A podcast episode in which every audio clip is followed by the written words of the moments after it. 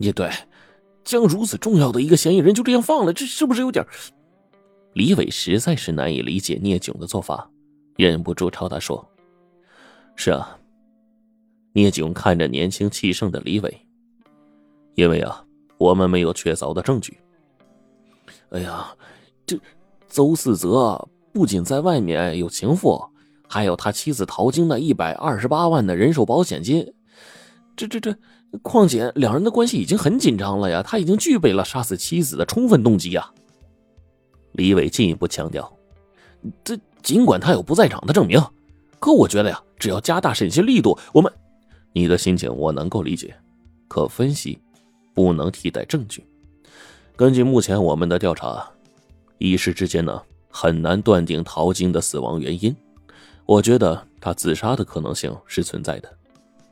他们俩所讨论的案子是前天傍晚发生的。”市话集团的著名演员陶晶突然从新开发区的一栋还未竣工的住宅楼上坠落而亡。作为刑警队长的聂炯接到报案后，领着人迅速赶到现场。根据死者身上的物品，他们很快查清了他的真实身份。后金话剧团导演邹四泽辨认，此人呢正是他的妻子陶晶。陶晶是一名演员，曾拍过八九部电视剧，在当地啊可以说是一个声名斐然的一个人物了。只是近年来，随着年龄增长，找他拍戏的人越来越少，无疑啊，他也就成为人们常说的那种过气演员。邹四泽是话剧团的导演，这些年呢一直活跃于国内的影视剧组，还独立导演过几部戏。有了影视剧的背景和导演身份，因此啊，他身边就不乏有一些想进入影视圈的漂亮女孩尤其是一个叫艾文的女演员，是邹四泽呀一手打造出来的，据说和邹四泽的关系很好。总之，由于各种原因，陶晶和邹四泽的婚姻几乎走到了尽头。正是有了以上这些材料，再加上在案发的时候，一个拾废品的人看见有两个人接近过出事的那座楼，所以呢，邹四泽很快就成为重点怀疑对象，并且被传唤到公安局接受调查。首先，他解释自己和女演员的关系啊，并不像人们所说的那样污秽不堪。其次呢，他证实了和妻子陶晶两人的婚姻确实出现了危机。但他说自己绝对不会杀妻子的，并拿出了案发时他正在一家保龄球馆打保龄球这一不在场的证明。警方就他所言马上进行调查，发现他所言属实。啊，总算是彻底解决了。邹四泽走回预定好的雅间，长长的吸了一口气。是啊，艾文热切的拥抱着邹四泽。这回我们自由了。邹四泽若有所思的说：“警方啊，正监视我的一举一动，稍有疏忽啊，就很难说了。再说了，还有他那笔未到手的保险金，所以呢，我们绝不能有丝毫的麻痹大意啊。你有完全的不在场证明，怕什么呀？按道理说呀，是这样的，但是呢，雇凶杀人的嫌疑还是存在的。一旦出现意外，后果呀，不堪设想。”听到这句话，艾文深深的看了邹思泽一眼，脸上掠过一丝复杂的表情。那他们现在放你？幸好他们眼下呀还没发现什么。再说了，陶晶还有自杀的可能性呢，在毫无证据的前提下，他们只好放了我。邹思泽说完，独自拿起了酒杯，喝了一口。就这两条，就足够他们折腾一阵子了。来吧，还是先为今天你能够平安回来干一杯。邹四泽心不在焉的和艾文碰了一下酒杯，一饮而尽，然后用餐巾纸擦了擦嘴。现在的问题是啊，我们既不能出事，还要十分顺利的拿到那笔钱。如果不出意外的话，等他们找不到凶手的影子，那钱自然就是你的了。艾文不假思索的说：“嗯，这你不懂。”据我所知啊，公安局对任何案子最后都会有一个明确的结论。如果他们实在找不到什么，就有可能做出陶晶是自杀的结论。这样一来，那笔保险金就彻底泡汤了。为什么呀？艾文瞪大眼睛问。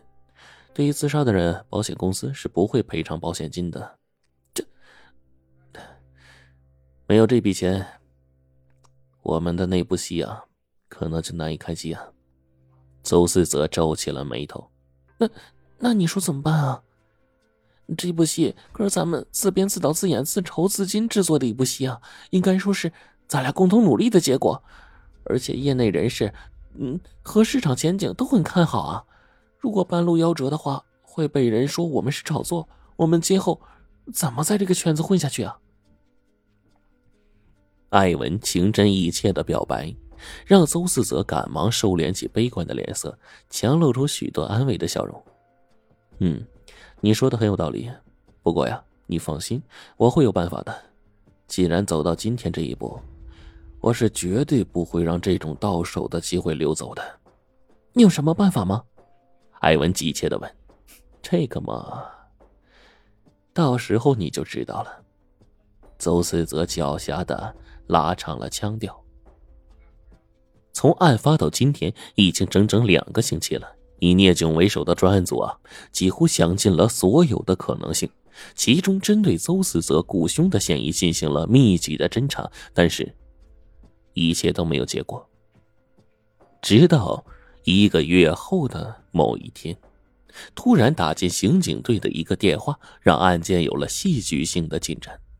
电话里说，本市东源县的一个珠宝店呢，有人在出售一条陶晶佩戴过的白金项链。此线索的出现，说明陶晶有可能是被劫财而杀害的。尽管这与李伟怀疑邹四泽雇凶作案有一定的差距，但突出的他杀特点还是给了聂炯自杀的结论迎头一击。白金项链很快就被确定正是陶晶的东西，出售人的体貌特征经过珠宝店商人的描述，也有了一个基本的轮廓。只是这一线索究竟是谁告诉公安局的？这个人又是如何知道这个线索的？而他为什么要匿名举报呢？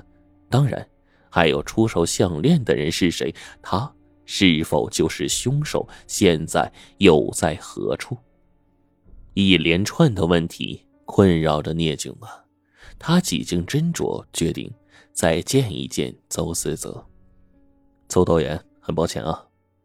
聂炯朝着被叫到他办公室的邹思泽客气的说：“呃，这次叫你来啊，是想了解一下你妻子一共有多少条项链呢？”这个嘛，邹思泽缓缓的稳住了神：“呃，大概有六七条吧。那价值最高的是哪条啊？”聂炯问。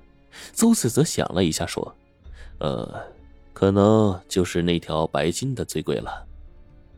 哦，看来陶晶很有可能是因财被害的呀。这么说，他不是自杀的？